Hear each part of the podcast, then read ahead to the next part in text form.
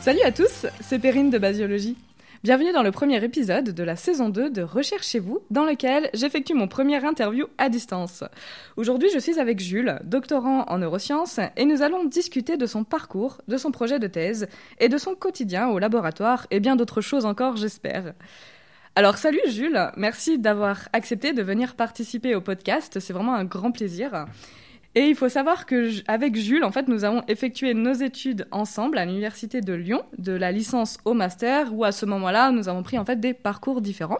Donc salut à toi. Salut Perrine, merci beaucoup pour l'invitation, c'est super sympa, ça fait plaisir. Bah avec grand plaisir. Et avant de commencer, je vais te laisser te présenter toi-même et de présenter un peu ce que tu fais au quotidien.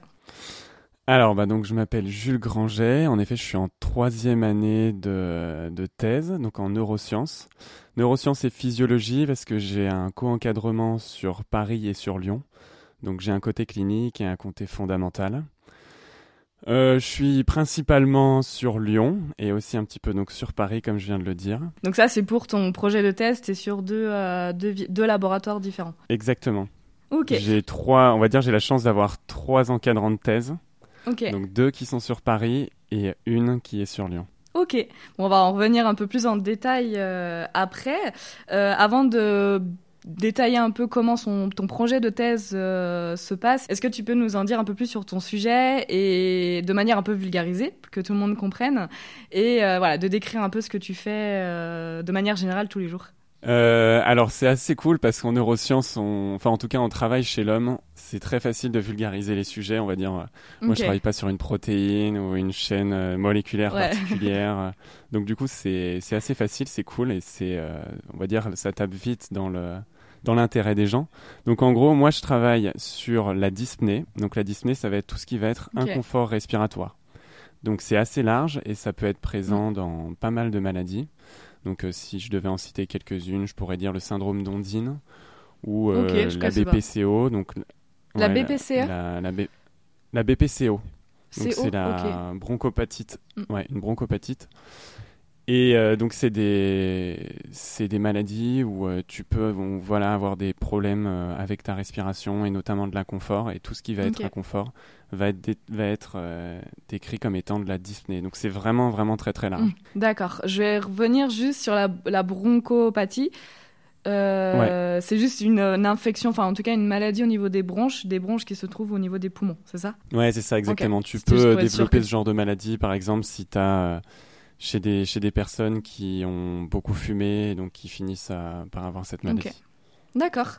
Donc en fait là, t'es pas, toi tu cibles pas vraiment une pathologie, tu travailles vraiment sur plein plein de pathologies différentes à partir du moment où ça touche la respiration. C'est ça. Quand tu travailles, quand tu travailles sur la dyspnée, il y a même plusieurs types de dyspnée qui sont décrites, notamment deux.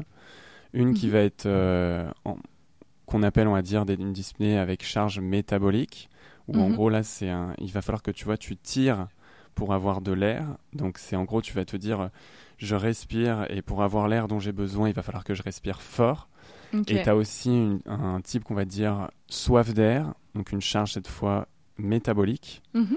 Euh, J'ai dit métabolique avant, c'est mécanique le premier, métabolique le deuxième. Mm. Voilà, c'est ça. Et donc le, mét- le métabolique, l'idée c'est qu'en gros, tu vas respirer suffisamment vis-à-vis de tes, de Mm. tes besoins d'air, on va dire, mais tu vas quand même avoir une soif d'air, c'est-à-dire tu vas quand même avoir la sensation qu'il te manque de l'air. Donc tu vois, tu peux tirer l'air comme il faut, tu peux tirer le volume d'air qu'il faut, mais tu sens que tu manques d'air quand même. Je vois très très Donc bien. voilà, donc euh, c'est- ouais, ouais. Je connais un très, bah, moi qui ai euh, un Covid long, enfin je sais pas si on peut dire ça, en tout cas depuis le Covid, Ouais, euh, j'ai de gros problèmes respiratoires et je comprends totalement cette sensation. Est-ce que c'est un peu, par exemple, les personnes asthmatiques aussi qui ont cette sensation-là? Voilà, voilà, tout à Mm. fait. Donc tout ça, c'est intéressant que tu parles du Covid aussi parce que ça, ça a beaucoup mis en tête aux gens tout ce qui va être respiratoire, les sortes de Mm. difficultés respiratoires qu'on va avoir, etc. Parce que l'idée de la respiration et de, de, on va dire, une des thématiques de l'équipe dans laquelle je suis sur, euh, sur Paris, c'est Ouais. une notion d'invisibilisation de la dyspnée et du fait que, tu vois, parfois, c'est, enfin, la respiration, c'est quelque chose qui est présent mais auquel on fait pas forcément euh, Mm. attention. Et parfois, quand on va être malade, quand on va avoir cet inconfort qui va être présent un peu tout le temps, on va finir par vivre avec d'une certaine manière. Et on mhm. va avoir du mal, enfin on va dire le, le, corps médical va avoir du mal à repérer, tu vois, cet inconfort. Et même la personne va avoir du, enfin, Enfin, y a, on va dire des deux côtés, c'est difficile d'exprimer son inconfort et c'est difficile pour le corps médical de repérer cet inconfort. Et c'est vraiment une thématique très importante euh, dans l'équipe. D'accord, ok, c'est super intéressant. Ça m'a fait penser, alors avant qu'on rentre dans, dans, le détail de tes études, même en, plus en détail sur ton projet, euh, donc c'est vrai que du coup je t'ai présenté, c'est pour ça que je trouve aussi intéressant, je t'ai présenté en tant que doctorant en neurosciences, euh, parce que surtout parce que mhm. tu as fait aussi un master en neurosciences. Et euh, alors je voulais quand même te demander aussi, est-ce que vraiment c'est sur le papier en tout cas, est-ce que tu es inscrit en tant que doctorant en neurosciences?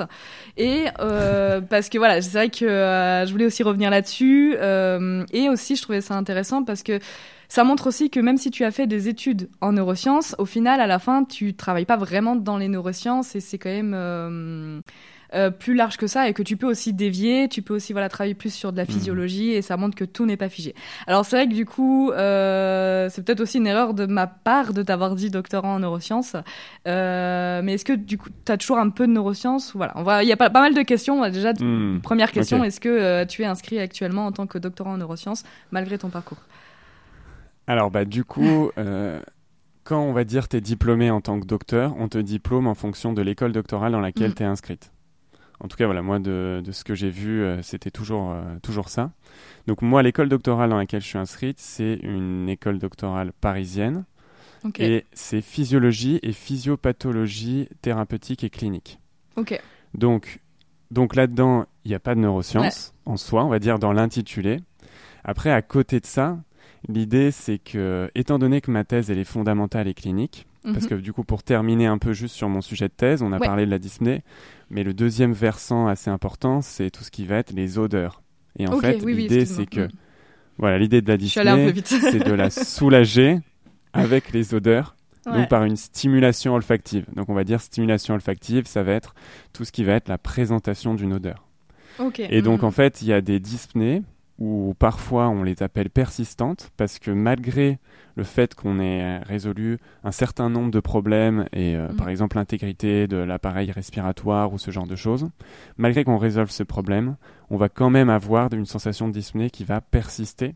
Et donc dans ces cas-là, il y a vraiment la volonté de trouver des nouvelles, euh, nouvelles pistes, on va dire thérapeutiques, et les odeurs viennent se mm. poser là pour énormément de raisons, mais euh, je vais pas passer 20 minutes, 25 minutes à te les énoncer, euh, même si ça serait un, grand plaisir. Euh, mm. En tout cas, voilà, c'est ça, c'est les deux aspects de ma thèse, mm. on va dire. Et donc, ces deux aspects font qu'il y a un aspect qui est très très clinique. Mm-hmm. Donc, sur tout ce qui va être les, maladies respiratoires, la dyspnée, etc. Et aussi un versant fondamental, parce que comprendre comment est-ce qu'une odeur peut relaxer, ça implique de comprendre énormément de choses euh, en profondeur. Et notamment de comprendre des choses qui sont sur un plan euh, vraiment en termes de recherche sur euh, enfin où il va falloir proposer des choses et proposer une vision on va dire et une fonction mm. à pas mal d'éléments qu'on mesure. Parce que là par exemple je t'ai parlé de relaxation. Mais la relaxation c'est quelque chose de très très difficile à déterminer mhm. et c'est très très difficile à identifier. C'est-à-dire de poser un cadre strict autour de, de, la relaxation et notamment quand on veut euh, utiliser des mesures particulières comme par exemple l'électrophysiologie par le mhm. biais par exemple de l'électroencéphalogramme ou le rythme mhm. cardiaque ou d'autres d'autres aspects. Et là, là, ça devient très fondamental parce que c'est c'est pas clair et qu'il y a beaucoup beaucoup de choses à, à déterminer. Mm. Donc c'est pour ça que moi je suis inscrit dans cette école doctorale, donc physiologie et physiopathologie thérapeutique et clinique. Dans cette école doctorale, d'une certaine manière, je, je, me sens comme un peu un ovni parce que tu vois quand il y a les journées de l'école doc, donc des journées où mm. tous les doctorants sont réunis. Et eh ben mathématiques, elle est très à côté euh, de tout ce qui se fait principalement, où tu vois ça va être euh, de l'oncologie, euh, de la biologie moléculaire et cellulaire, tous ces aspects. c'est un peu, j'ai l'impression que dans toutes les écoles doctorales, il y a toujours quelques doctorants qui sont un peu, pas à part, mais qui sont vraiment très différents des thématiques euh, de manière générale. Mais bon, c'est aussi ce qui fait la richesse. On peut discuter avec d'autres personnes et avec des projets totalement différents, donc c'est aussi intéressant. Mais je Ah vois. bah, tout à fait, ouais, ouais. tout à fait. Donc ouais, c'est vrai que toi, tu es vachement sur deux grands versants différents. Et là, je m'adresse surtout aux étudiants qui pourraient nous écouter. Et ça montre aussi que voilà, même si tu pars dans un master, que ça soit physiologie, neurosciences, microbiologie, ça montre aussi qu'en fait derrière, euh, ben, on peut continuer sur des projets qui sont soit un peu rattachés à ce qu'on faisait ou alors qui peuvent totalement dévier. C'était aussi voilà, c'était euh, surtout ce petit point-là de montrer que Ouais, mais je, très je pense que tu vois, c'est vraiment la question, c'est Mm. d'où tu viens et euh, ouais, tu te mm. définis après d'où est-ce que tu viens et euh, après c'est comment est-ce que tu appliques ton champ d'ex- d'expertise Ouais, et ton ça, champ de mm. recherche et sur quelle thématique. C'est pour ça que tu vois, tu m'as demandé de me présenter.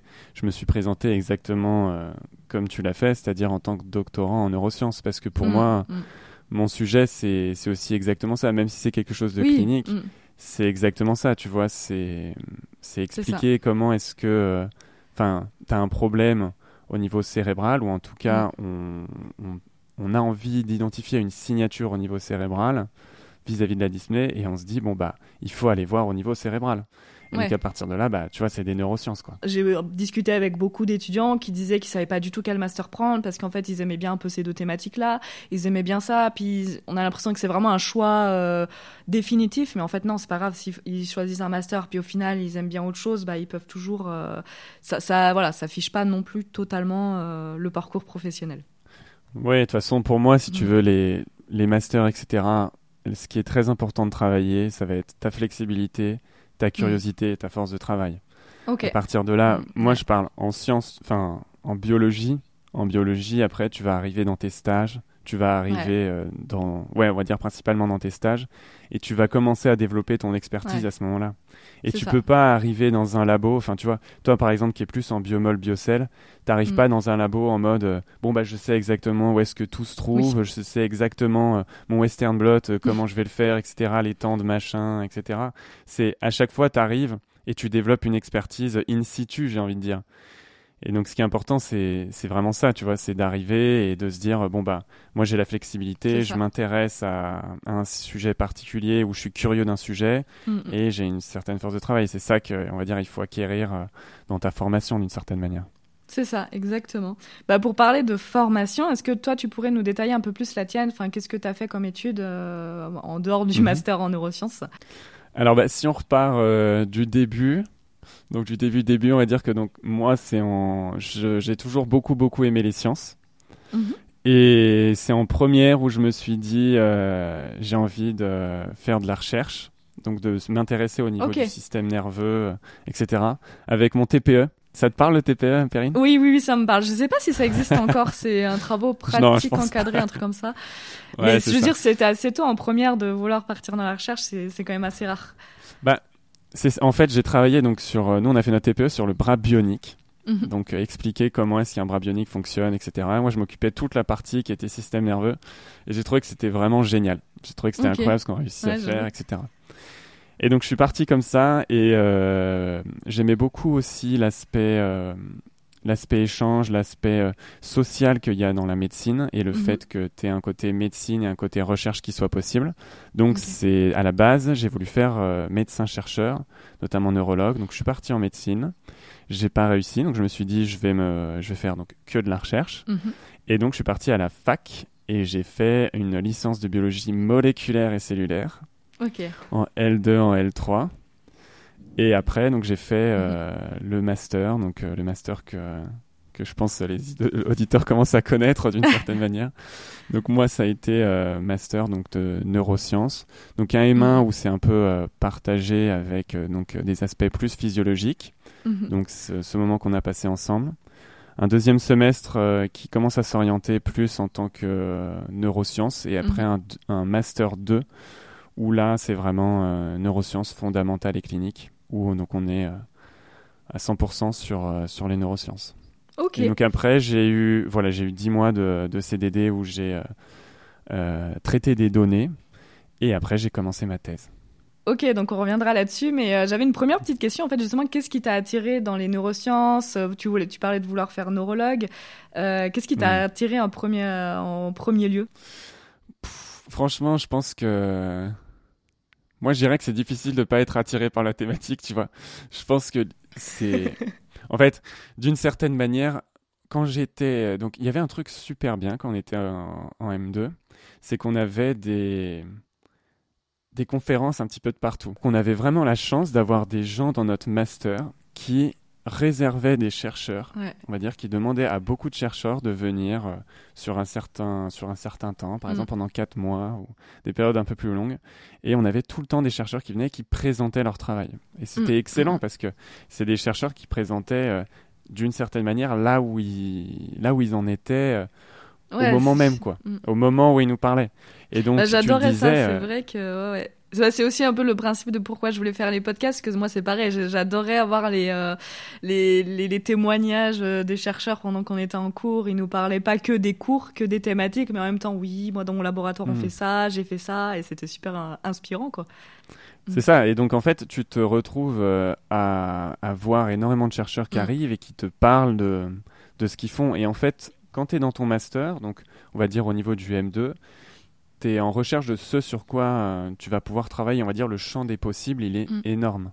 Ça va être ton, à, à la limite, ça va vraiment être ton stage de master 2 qui a, on va dire, grosso modo, des chances d'aboutir sur une thèse, ou en tout cas où tu as Mm. développé une certaine expertise qui vont en majorité, parce que bien entendu tu peux changer, mais qui vont en majorité définir ce sur quoi tu travailles. Et donc le champ des possibles, il est énorme. Et donc euh, moi je sais que je me, enfin, je me souviens de toutes ces, euh, toutes ces conférences que je regardais, je me disais, putain mais en fait je pourrais travailler là-dessus. Putain mais je pourrais aussi travailler là-dessus. Putain mais ça serait trop cool de travailler là-dessus.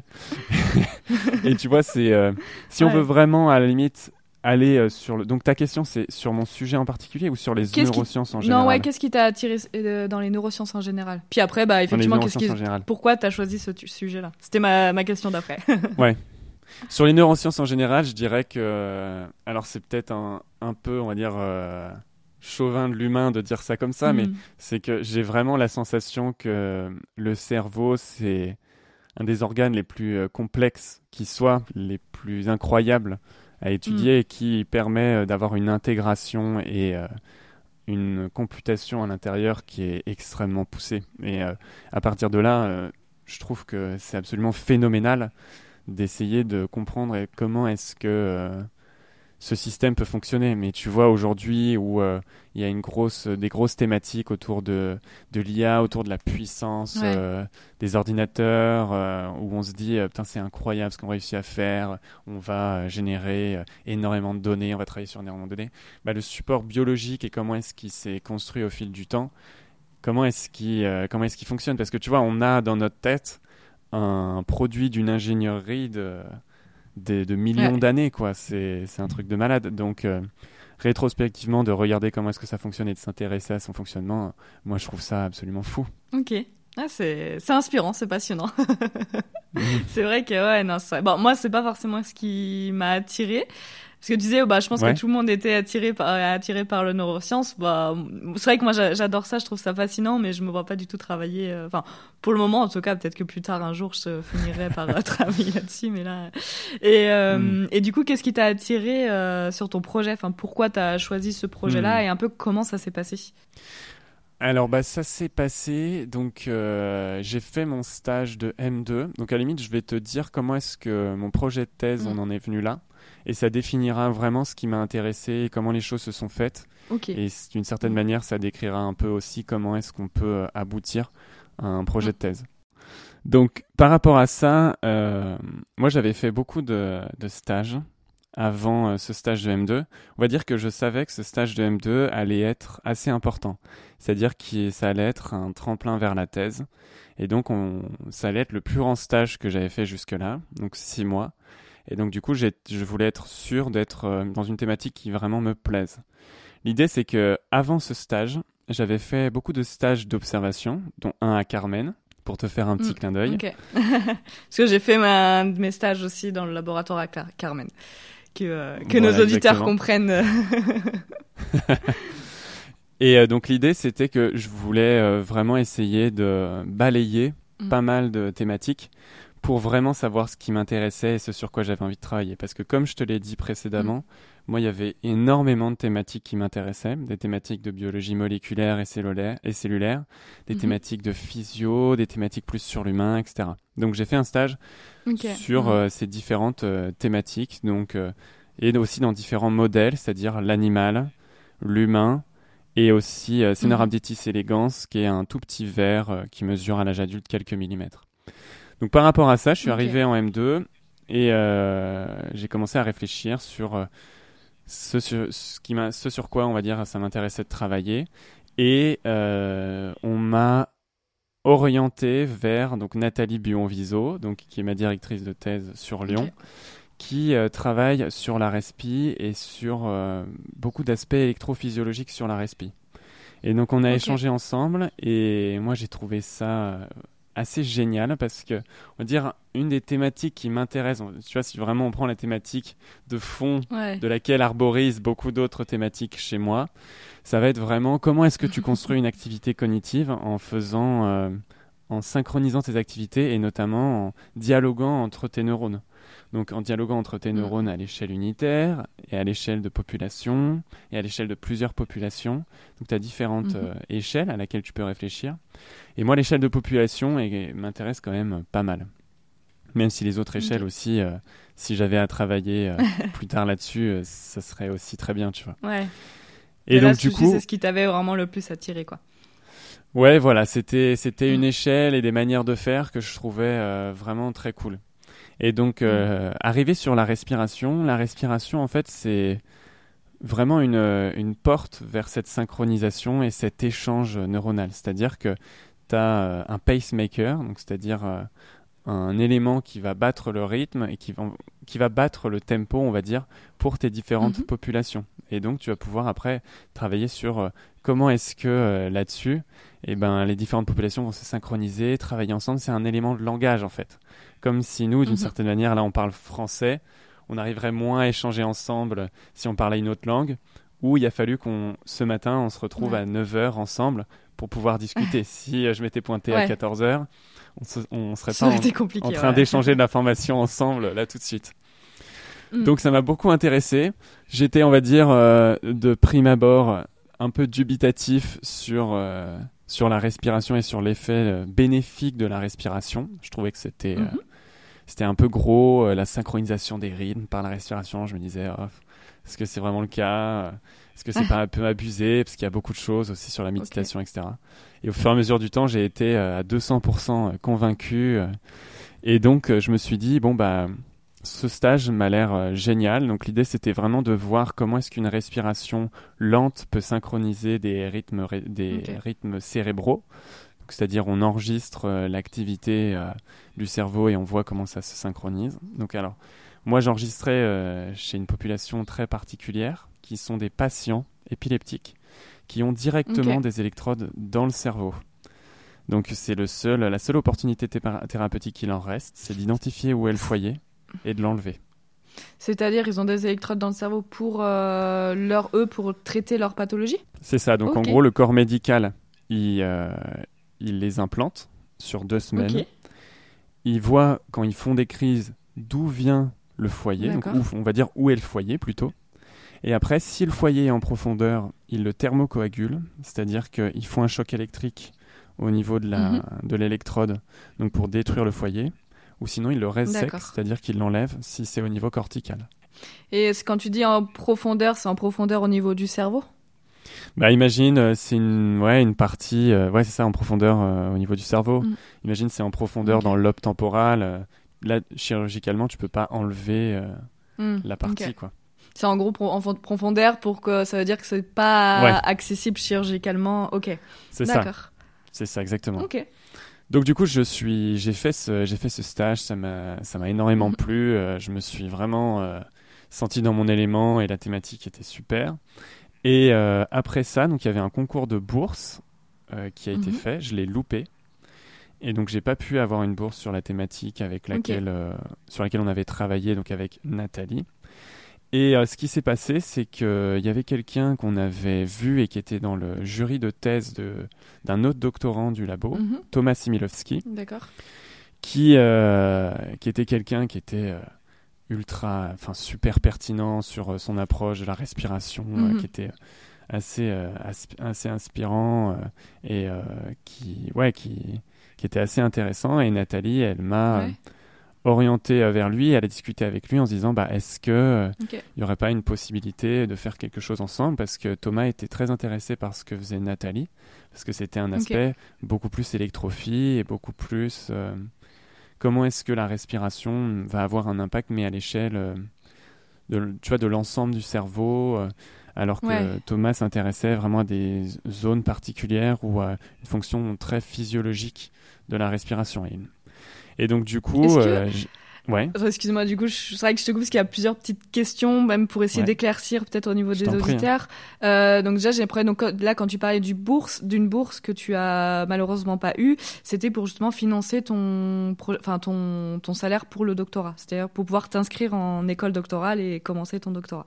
Et donc là, c'était à la fin de ton master, où là, tu as passé le concours de thèse, enfin pour obtenir une bourse doctorale et, euh, et que tu n'as pas pu avoir, et donc tu n'as pas pu poursuivre en doctorat. Donc là, on est à ce niveau-là, au niveau de la temporalité. Et j'avais une deuxième euh, question. Est-ce que tu arriverais à nous définir électrophie? Enfin, en tout cas, l'électrophysiologie, parce que ça, ça fait plusieurs fois du coup que tu le mentionnes, et je sais pas, je suis pas sûr que ça parle pour tout le monde. Ouais, en effet. Alors du coup, en électrophie, euh, ça va décrire plusieurs manières d'enregistrer les choses. Donc, on va dire la manière vraiment la plus simple, c'est on a une électrode. Et cette mhm. électrode, elle va mesurer des différences de potentiel. C'est-à-dire que l'électrode va être dans un certain métal. je vulgarise bien comme il faut. Ça va être dans un certain métal. et l'environnement autour de ce, de ce métal, notamment l'environnement électrique, donc c'est-à-dire des ions, des courants, ce genre mhm. de choses, va faire euh, varier l'activité, notamment la différence de potentiel que tu vas avoir au niveau de cette électrode. Donc ça, c'est pour enregistrer grosso modo de, une différence de potentiel, donc un changement électrique. Et donc après, tu vas avoir mm. ton, ta différence de potentiel qui va monter, descendre, etc. Et donc ça, on peut le faire à différents endroits. Et euh, mm-hmm. c'est notamment, par exemple, au niveau de, de, la cellule. Donc par exemple, tu peux mettre une électrode proche de la cellule, où tu peux mettre une électrode à l'intérieur de la cellule et une à l'extérieur. Enfin, tu peux faire différents montages pour mhm. enregistrer l'activité électrique autour de la cellule et savoir le comportement que la cellule va avoir. Et ce qui est intéressant, c'est que, bah voilà, une des premières choses qu'on a vues, c'est qu'il y avait un potentiel d'action. Donc, c'est-à-dire que électriquement, à la membrane, euh, ton neurone, il pouvait, ben, euh, il avait une sorte de loi euh, qui faisait que s'il dépassait un certain seuil, il avait une activité électrique qui augmentait énormément, qui euh, augmentait d'un coup et qui permettait après de, sur ce neurone-là, de provoquer d'autres mécanismes qui vont lui permettre de dialoguer avec le neurone suivant. Donc ça, par exemple, c'est à l'échelle de la, de la cellule. Et ce qu'on peut faire, c'est qu'on peut enregistrer des populations. Donc par exemple, avec d'autres euh, d'autres types d'électrodes, si on met euh, une électrode dans le cerveau d'un rat, eh ben, on va pouvoir, dans une zone particulière, enregistrer les, la, on va dire, la somme des activités électriques que tu mm. vas avoir autour.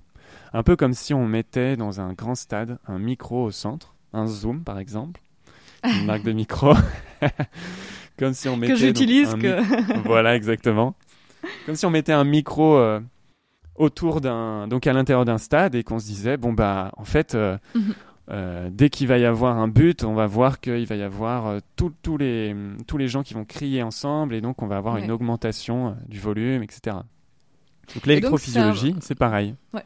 Ok, et du coup c'est un peu ce qui, ce qui se passe quand on fait un électroencéphalogramme. Alors ouais, donc ce qu'on fait c'est que c'est la même chose. On va mm. mettre l'électrode, donc c'est toujours le même principe, et cette fois l'électrode on va la mettre sur le crâne. Parce qu'il faut se dire que toutes nos activités qui vont être sommées, eh ben, elle va pouvoir traverser, on va dire, toutes les couches qui vont séparer cette électrode au, parenchyme. Donc le parenchyme, ça va être tout le, le comment dire, le, histologiquement, ça va être l'organe qui produit de l'activité. Donc euh, ce qui va être euh, la matière grise, etc. Et même en plus en profondeur, un, peu moins, mais ça, ça va être poser l'électrode sur le crâne. L'activité va mhm. traverser toutes ces structures, va traverser le crâne lui-même, le scalp, et va arriver jusqu'à jusqu'à l'électrode. Mais du coup, mm. voilà, on aura un signal qui sera particulier, comme si j'avais une, une, grande population, on va dire un groupe de 20 personnes qui étaient dans la pièce d'à côté et que j'enregistrais comme ça derrière le mur ce qui se disait euh, en épiant et en essayant de comprendre ce qui se passe à l'intérieur. quoi. Ok, un peu comme si on mettait un verre euh, à travers le euh, sur le mur. Ouais, voilà, c'est ça. c'est ça, et l'encéphalogramme, c'est exactement ça.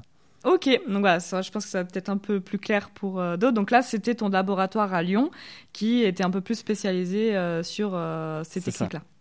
C'est ça, exactement. Et donc, et donc Thomas, il a dit, bah ouais, ce serait super de faire quelque chose ensemble, mais Mhm. on pourra postuler à des, donc une- un autre concours de bourse où il se disait, là, moi, je pense que ça va vraiment le faire, notre sujet, etc. Et en attendant, si tu veux, j'ai des données que tu peux analyser. Et, euh, et donc, euh, ça, c'est pour ça que j'ai euh, fait un. CDD de 10 mois avant de commencer ma thèse. Donc, pendant ces CDD, j'ai analysé des données. Et ensuite, on a préparé le concours de bourse de thèse. On l'a débloqué. Donc, j'ai pu commencer ma thèse l'année suivante. D'accord. Et euh, donc l'idée sur ce, sur ce projet-là, c'était que Thomas, euh, lui, s'est rendu compte, comme, donc comme je- j'en parlais, de, que sur certains cas de dyspnée persistante, on Mhm. pouvait avoir en fait des soucis au niveau euh, cérébral, c'est-à-dire euh, un marqueur euh, de, de l'activité cérébrale qui était différent quand on développait cette, cette persistante. Et donc il s'est dit, ben, ça se trouve, là, il va falloir commencer à aller chercher au niveau cérébral, donc pas par exemple uniquement se dire, bon, ben, notre sujet, eh ben, euh, il va avoir des problèmes euh, au niveau euh, des bronches, il a du mal à respirer parce que voilà, ses bronches vont pas bien, donc on va donner un bronchodilatateur et puis ça va aller mieux. Je, je grossis énormément le trait. hein, ouais, oui, Mais il faut, là. oui, il faut. Mais en fait, voilà. mais malgré le fait que on a ce bronchodilatateur, on voit qu'au niveau cérebral, euh, bah, il y a encore des activités qui montrent qu'il y a euh, un engagement des capacités cognitives vers la respiration qui ne devrait pas être là. Tu vois, il y a, il y a quelque chose, on va dire, qui, euh, qui prend les ressources attentionnelles du sujet. Et donc, il s'est dit, bah, il faudrait peut-être essayer de comprendre comment est-ce que tout ça fonctionne, et donc d'aller dans un domaine d'expertise Mm. que, bah, par exemple, Nathalie connaît bien et sur lequel elle peut, elle peut aider, et euh, d'essayer de pallier, on va dire, à ces soucis pour soulager la Ok. dyspnée et aller toujours dans ce sens-là, tu vois. D'accord, ok. Et donc, euh, moi, j'ai trouvé ça super parce que c'était euh, un côté clinique, un côté fondamental. Ouais. C'était travailler avec des gens que je trouvais euh, géniaux, donc Nathalie, Thomas et aussi Andrea qui est mon dernier directeur de thèse, donc sur plus un aspect de développer un, dis- un dispositif pour Mhm. stimuler olfactivement le sujet et donc le soulager. Et donc c'est comme ça qu'un sujet de thèse s'est- est ressorti et a abouti et, et voilà exactement. Donc là tu as toute la genèse comme ça d'une certaine manière. Ah, mais c'est super intéressant aussi de voir que ça, tout a été créé aussi en fonction de. Enfin voilà, tout, c'est un travail collaboratif quoi. Le projet euh, a été créé Exactement. au- autour des, des expertises de, de chacun quoi. Et, euh, et Ouais, du coup au quotidien, donc euh, là ensuite. là, tu as commencé ta thèse et euh, qu'est-ce que tu as fait depuis? Tout à l'heure, tu parlais d'être entre Lyon et Paris. Comment ça se passe? Eh ben, euh, donc ça se passe assez bien et c'est très très simple franchement parce que donc j'ai juste à Lyon-Paris, ça se fait en deux heures de train, Ouais. mhm. donc euh, c'est ultra pratique et euh, je me fais payer, payer tous mes billets de train, donc je peux monter et descendre euh, comme Ouais. je le souhaite, donc comme le comme mon boulot me le demande, j'ai pas de, de problème de ce point de vue-là, donc euh, c'est extrêmement flexible. Et l'idée, c'est que ben, quand j'ai des, des choses à faire sur Paris, par exemple, quand j'ai eu à euh, passer tout mon protocole expérimental, Mhm. donc euh, j'avais besoin de matériel qui était sur Paris, et donc je suis allé sur. Paris euh, pendant, on va dire, six mois, grosso modo, pour euh, passer toutes ces, toutes ces manips, tous mes sujets, Mhm. etc. Quand je vais... euh, quand j'ai besoin de voir du monde qui est sur Paris et que je suis pas en visio, ce genre de choses, j'y vais. Donc j'orchestre vraiment mon travail entre, entre les deux villes, donc avec beaucoup de facilité et ça, ça fait Mhm. plaisir. Et après, concernant euh, ce que je fais au quotidien, et ben du coup c'est, on va dire, le quotidien euh, d'un doctorant et potentiellement d'un post-doctorant aussi, je dirais, c'est que tu euh, t'alternes entre des manips. alors, ce qui est intéressant à travailler chez l'humain et ce qui est un point fort Ouais. chez l'humain, c'est que tu génères les données très très facilement. C'est-à-dire que tu as plus de, de sujets, enfin, tu as plus de personnes? Euh, C'est surtout que c'est surtout que mon sujet, il va arriver. Donc moi j'ai une grosse manip pour euh, pour l'humain. J'ai 4 fois 2 heures à faire avec une ah semaine d'intervalle Mhm. entre chaque session. Donc c'est d'une c'est quand même une, une grosse euh, une grosse manip. Donc mais une même personne doit venir quatre fois euh, deux heures au laboratoire. c'est ça. Mm. C'est ça. Mais, donc ça fait un équivalent de 8 heures. Évidemment, avant, il y a de la préparation et tout, mais imaginons que c'est 8 heures effectifs. En 8 heures, j'ai généré des données sur lesquelles je vais pouvoir travailler énormément. Tu vois, si tu travailles mm. sur de la cellule, si tu travailles sur de la cellule de cœur, imaginons euh, mm, mm. le travail qu'il va avoir à, à, être derrière, il est, il est énorme. Tu vois, il va falloir que tu sois à la paillasse, que tu entretiennes tes cellules, que tu fasses tes prélèvements, que tu les marques, que tu, je sais pas, tu sortes une protéine particulière du cytoplasme, que tu la titres. C'est énorme, quoi. Donc, chez l'humain, je dirais vraiment que la, data, elle est générée très facilement et euh, je trouve que ça, c'est super parce qu'après, bah, tu vois, tu as ton set de données et tu as énormément de travail que tu peux faire euh, là-dessus. Donc, c'est pour ça que la, générer les données et s'occuper de générer les données, chez moi, c'est pas ce qui va me prendre le plus de temps. Ce qui va me prendre le plus de temps, ça va être de traiter les données et de s'assurer que j'ai pas des biais dans mes études parce que l'humain mhm. est comment est-ce qu'il organise ses capacités cognitives? Elles sont fonction mm. d'énormément de choses. Elles sont fonction de comment est-ce que toi, es, est-ce que tu es bien réveillé ce matin ou pas? Mm. Est-ce que tu as de l'appréhension de passer euh, ma manip? Est-ce que euh, la manip, elle te fait une sensation particulièrement forte de par ton histoire personnelle? Et tout ça, en fait, c'est, c'est, très compliqué. Donc, je mm. fais de la littérature, je discute avec beaucoup de gens pour essayer de voir euh, où est-ce qu'il pourrait avoir un problème ou pas. Et une très grosse partie de mon travail, hmm. c'est de coder. Et ça, on va dire, je, jamais de la vie, euh, je me serais douté que je codais. Donc, on va dire dans la, dans la lignée pas de. quelque chose qu'on apprend, en tout cas, nous, durant nos études de biologiste, euh, c'est pas, ça fait pas partie, quoi.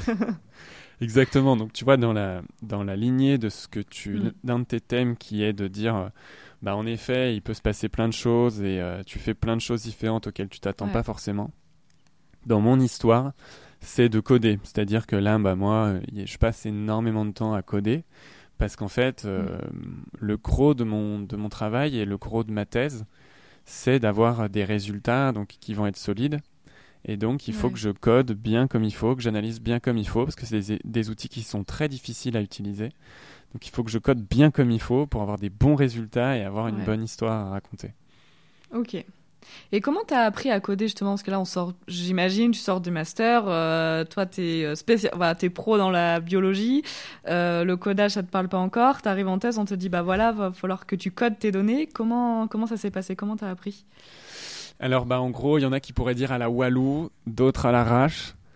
Mais l'idée, c'est que je suis arrivé, donc j'ai eu beaucoup, beaucoup, beaucoup de chance parce qu'en fait, j'ai eu du temps.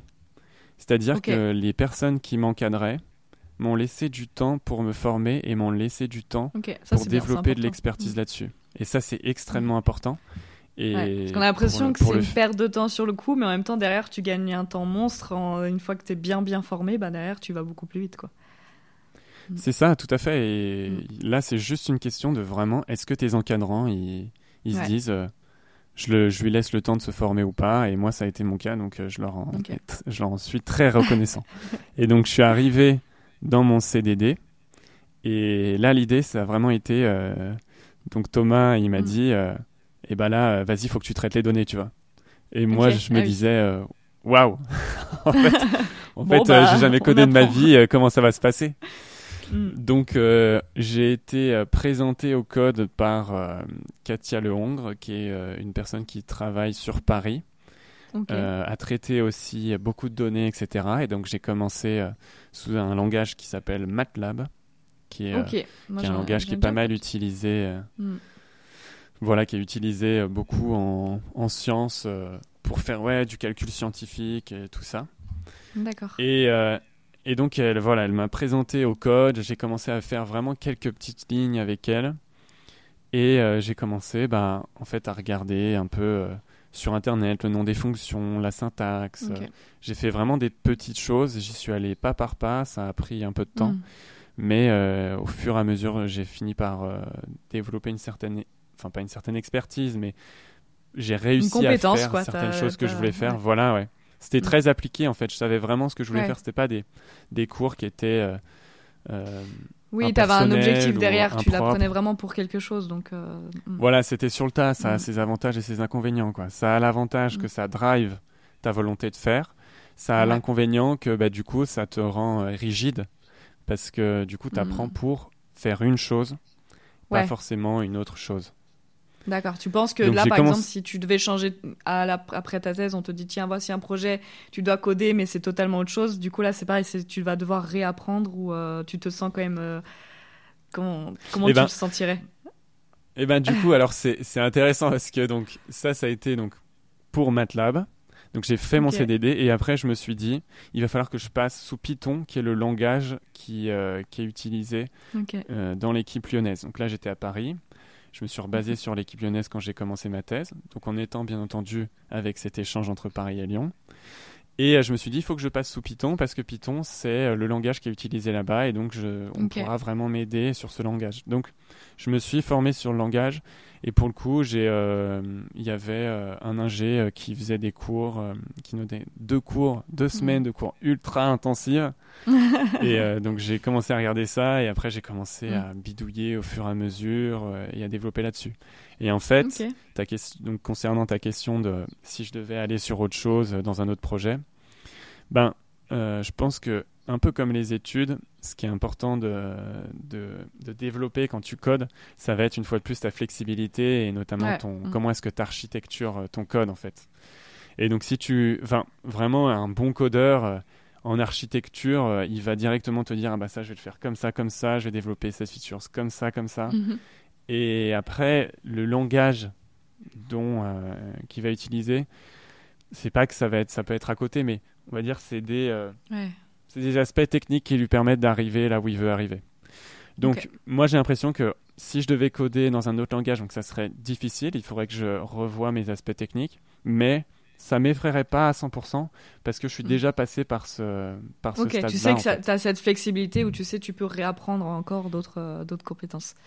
C'est ça, et je Mm. sais que je peux utiliser maintenant en termes de traitement de données, euh, je sais que je peux traiter des données pour énormément de gens, quoi, et des, même des gens Mm. qui sont hors de hors du domaine scientifique. Tu vois, tu me donnes n'importe quelle donnée, n'importe quel euh, tableau Excel ou peu importe quoi, euh, je pourrais le manipuler dans tous les sens. euh, Ok, donc ça, ah, c'est bien, c'est intéressant. pratique. Ça montre voilà qu'on Ouais. apprend aussi plein de toujours des compétences différentes et que euh, on n'est pas figé comme j'en reviens au début, on n'est pas figé dans un domaine, dans une thématique et qu'on voilà, on Ouais. développe un peu en science, on est toujours là à apprendre d'autres choses, de nouvelles choses et et faut être euh, comme tu disais la flexibilité. C'est toujours le mot qui revient dans beaucoup de podcasts à chaque fois les gens me disent bah il faut être flexible et en tout cas euh, Ouais, c'est aussi intéressant quoi, il n'y a pas de routine, on apprend toujours. ouais c'est ça, exactement. Et, euh, et donc là, on, on en a un petit peu répondu, parce que justement, j'avais une des questions, mais au final, tu as, un petit peu répondu. Pour toi, quels seraient les points forts et euh, les difficultés, en tout cas, des neurosciences, en- plus précisément dans ton sujet? Je parle, je parle vraiment. Il faut Mm. se dire, il faut voir mon discours comme étant euh, quelqu'un qui travaille donc dans les neurosciences euh, fondamentales et aussi cliniques et qui travaille chez l'humain sur de l'EEG. Parce qu'après, il y a une grande partie de neurosciences où tu vas être que sur du comportemental ou ce genre de choses, où tu vas être en neurosciences, neurobiologie, Ouais. donc mm. c'est-à-dire euh, sur voilà, des thématiques qui sont dans les neurosciences, mais qui vont être euh, sur des échelles beaucoup plus petites, même pas forcément chez l'humain. Donc, euh, moi, concernant. oui, c'est un euh, domaine cons- très, très, très large. C'est pour ça que ouais, vraiment dans, Voilà, dans ça. sujet particulier, parce que c'est vrai qu'il y a ça, pour, beaucoup, euh, beaucoup, beaucoup de choses. pour comprendre mon biais d'une certaine manière quoi. Mm. Donc là-dessus, moi je dirais que donc les points forts et les points faibles euh, euh, enfin on va dire les compétences qu'il faut avoir, je dirais que ce qui est vraiment le, très important pour ce que je fais, c'est euh, premièrement de bien utiliser les outils. C'est-à-dire que il faut se dire que en science, je pense on voit les choses par notre prisme quoi, c'est un peu la caverne de Platon. C'est Mm. tu te dis bah comment est-ce que tu vois euh, enfin par quel biais est-ce que tu vas voir les choses et comment est-ce que tu représentes la réalité? Et nous, on représente la réalité par nos métriques, par euh, la méthode par laquelle on acquiert des données. Et donc cette méthode, il faut vraiment euh, essayer de l'utiliser du mieux possible. Il faut essayer qu'elle soit le plus pertinente possible et avoir bien en tête ses avantages, ses inconvénients. Et donc moi, par exemple, une des méthodes que j'utilise et qui est très importante dans ma thèse, ça va être le G, l'électroencéphalogramme. Et donc tous les outils qui gravitent autour de ça, Mhm. il faut que je les maîtrise bien et que je fasse bien attention à ça. Et le deuxième point qui est très important, je dirais, c'est vraiment savoir que tu bosses avec de l'humain. Donc, euh, savoir Mm. que l'humain, il est très, très, très différent, qu'il y a beaucoup de choses qui se passent dans sa tête. Et que il T'as faut un petit tu- côté sociable, quoi. Voilà, il y a exactement ça, Ouais. à 100%. Il faut vraiment faire attention que bah, qu'est-ce qui pourrait poser problème. Et je pense que euh, je me rends compte euh, de plus en plus de comment est-ce qu'il faut, enfin, dans quelles conditions il faut mettre le sujet pour que d'un côté il réponde bien à ton protocole. Enfin, quand je dis répondre Mhm. bien, c'est-à-dire qu'il se mette dans les conditions dans lesquelles tu souhaites qu'il soit. Donc d'un côté qu'il soit dans les bonnes conditions et d'un autre côté qui voilà qui soit pas parasité par d'autres choses qui peut être bah, comment il se ressent ou est-ce qu'il est mal ou ce genre de truc et euh, malgré tout on je pense qu'en fonction de l'effet que tu veux voir c'est des choses qui sont assez importantes Ok. Et si par exemple des personnes nous écoutent et disent bah, j'aimerais bien participer à l'étude, enfin comment ça se passe? Comment tu recrutes les gens? Eh ben, ça, ça peut être de plusieurs manières. Euh, nous, on envoie des mails. On fait beaucoup par euh, mail. Donc, il y a des listes qu'on a. Donc, par exemple, au Centre de recherche de neurosciences de Lyon, on va avoir un... Il y a une personne qui s'occupe de tout ce qui va être le secteur olfaction. Et donc, il y a des listes de Mhm. gens qui sont inscrits sur, euh, sur, euh, pour participer à des études où ils savent qu'ils sont dans une base de données, qu'on peut les, Ok. On peut les solliciter pour passer à un, un protocole. Après, on envoie aussi euh, des mails, euh, par exemple, à, à une université en disant on va avoir telle étude qui va arriver, euh, Mhm. qu'est-ce que vous en pensez, etc. Il y a différents canaux par lesquels on peut envoyer des mails. Et après, c'est aussi possible qu'il y ait des gens qui arrivent et qui contactent le laboratoire pour dire bah, qu'ils sont intéressés par une thématique et tout simplement, on les, on, on va dire, on les enverra vers les personnes concernées pour Ouais. s'il y a une manip en cours ou s'il y a des gens qui recensent des personnes qui veulent passer des protocoles. D'accord. Donc c'est assez simple en soi. Et donc par exemple, moi, admettons là, euh, j'habite à Lyon, je me dis j'aimerais, en fait, faudrait juste aller sur le site euh, du CRNL et de se connecter, de s'inscrire sur la liste ou si nous volontairement Bah, on veut venir ou c'est forcément vous qui allez chercher directement les humains? Si, bah, en fait, donc, on va dire une grande partie dans la science, euh, en, en tout cas chez l'humain, une grande partie de ce Mhm. qu'on voit en termes de sujet, ça va être des étudiants. Ok. Des étudiants d'uni- d'université. Donc voilà, si tu es un Donc c'est étudiant les universités univers- souvent qui recrutent entre guillemets. euh, bah, euh, les c'est par le Mm. biais de l'université. En tout cas, c'est les chercheurs par le biais de l'université. Donc j'ai envie de dire, si tu veux, si es étudiant et que tu veux participer à une étude, regarde ta boîte mail. Et à mon avis, il n'y aura aucun problème, tu trouveras quelque chose. Mhm. Si par exemple tu n'es plus étudiant, Et ben dans ce cas-là, ce, ce, ce sur quoi je peux t'orienter, c'est de juste euh, taper, je sais pas, neurosciences dans ta ville, et puis de voir un labo et de dire, euh, moi je serais particulièrement intéressé pour tester un protocole, pour voir ce que c'est vraiment, etc. Et n'importe quel chercheur, n'importe quel mail sur lequel tu tombes, sur n'importe quel site, du temps que c'est bah, Mhm. un laboratoire. Et à ce moment-là, bah, la personne, euh, elle te, elle t'orientera. Tu vas te dire, alors bon, bah moi, par exemple, je pas, j'ai pas de protocole ou bah moi, je suis à l'administrative, donc je peux pas trop t'aider. Mais par contre, telle personne, elle pourra t'aider. Et là, c'est nickel. Ok, non, c'est bon à savoir, voilà, si jamais euh, des personnes nous écoutent et seraient intéressées. Et donc, pour revenir sur, euh, sur ton projet, si tu devais résumer tout ton projet en trois mots, quels seraient les mots- ces mots-là? Bah, on va dire, je ferais quelque chose de très euh, brut, décroffrage et scientifique, tu vois, mais je dirais euh, électrophysiologie, respiration et odeur. Ok, voilà, des vraiment trois grandes thématiques. Ouais. euh, là, c'est souvent compliqué, souvent quand on, on demande de résumer le projet, son, son projet de recherche, c'est souvent très très long et en fait on se rend compte que des fois on peut quand même essayer de, de résumer. Par exemple, comme ma thèse en 80 secondes, bah, c'est compliqué des fois de. C'est un concours où on doit résumer notre projet en trois minutes, c'est toujours compliqué. Donc là, je me suis dit ça va être encore plus compliqué de Mm. devoir résumer en trois ou quatre mots, mais euh, on trouve toujours. C'est ça, c'est le degré de précision que tu veux avoir en fait. Mais Mm. pour moi, tu peux parler de ta thèse. euh, Ah oui. ben, d'un projet, tu peux, si t'intéresse, tu peux en parler en un mot, en deux Mm. phrases, en trois minutes, en une heure, en trois heures. Oui, ouais, c'est ça. Et je me demandais aussi, est-ce que tu donnes des cours en parallèle? Parce que je sais que beaucoup de doctorants ont la possibilité de, euh, de donner des cours à des étudiants pendant leur projet. Est-ce que toi, c'est ton cas? Non, malheureusement, je donne pas de cours. Je donner des cours, c'est quelque chose qui que j'aurais aimé faire euh, depuis mes délustres. C'est quelque chose que j'adore donner des. Enfin, j'ai donné quelques petits cours, pas grand chose, mais j'aurais adoré donner des cours. Mais l'orientation, enfin, on va dire le, le trajet qu'a pris euh, ma Mm. thèse, le fait que je sois entre deux villes, euh, etc. Ouais, c'était compliqué logistiquement, quoi. Ouais. Mm. Voilà. Et, et personnellement, certaines choses ont fait que j'ai pas, je me suis pas engagé euh, sur cette Ouais. voie-là. Mais euh, c'est quelque chose que j'attends. Euh, pas mal de pouvoir euh, donner des cours, de pouvoir partager en fait tout simplement. Et euh, ce vers quoi je m'oriente dans mon parcours, c'est vraiment d'être enseignant-chercheur. Ok. Du coup, c'est vraiment ça que je vise et ça qui m'intéresse. D'accord. C'était une de mes questions là. Après, c'était euh, quels, quels, étaient tes objectifs pour la suite? Donc toi, ouais, t'aimerais bien, aimerais bien faire enseignant-chercheur.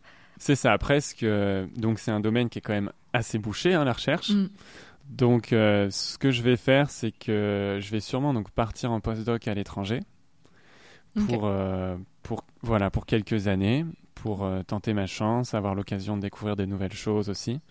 Et je sais qu'après, je reviendrai en France pour essayer de passer des concours. Mhm. Et si, si ça fonctionne pas, je, je pense je vais pas passer 15 ans à essayer d'être enseignant-chercheur. Je Ce qui peut arriver très souvent. Exactement, exactement. Donc j'ai aucun souci à me dire euh, que euh, mm. dans le futur je serai potentiellement pas chercheur, pas enseignant chercheur. Mm. Pour l'instant, euh, j'ai vu en fait j'ai rencontré des chercheurs qui ont, ont laissé les choses se faire, ont laissé le flow se faire et mm-hmm. chez qui ça a bien fonctionné. Donc je me dis que voilà, je vais, je vais faire ce que je peux pour, enfin je vais bien faire les choses, je vais bien travailler. Si ça se fait, tant mieux. Si ça se fait pas, bah tant pis. Ouais, bah c'est aussi bien de penser comme ça. C'est vrai que c'est tellement compliqué quand on, a, on veut forcément cet objectif et qu'on ne peut pas l'avoir ou qu'on met vraiment du temps, ça peut être aussi très démoralisant. Donc, euh... Ouais, c'est ça. Ouais. C'est, l'idée, c'est pas de se retrouver euh, à 40 ans en se disant euh, Putain, mais j'ai mon poste, euh, mais j'ai sacrifié tout le reste, ou ouais. Mm. qu'est-ce que je fais, ou enfin, tu vois, c'est, ouais, c'est un peu compliqué. Pour continuer, alors moi, à chaque fois, la veille des interviews, je pose sur Instagram, je demande si les gens ont des questions aussi aux personnes. Mhm. Et euh, j'ai eu, en tout cas, une question que je trouvais assez intéressante parmi euh, celles que j'ai eues, qui sont peut-être un peu philosophiques aussi. Donc c'est euh, la question qui... la question nous vient d'un certain Kevin et qui demande ah.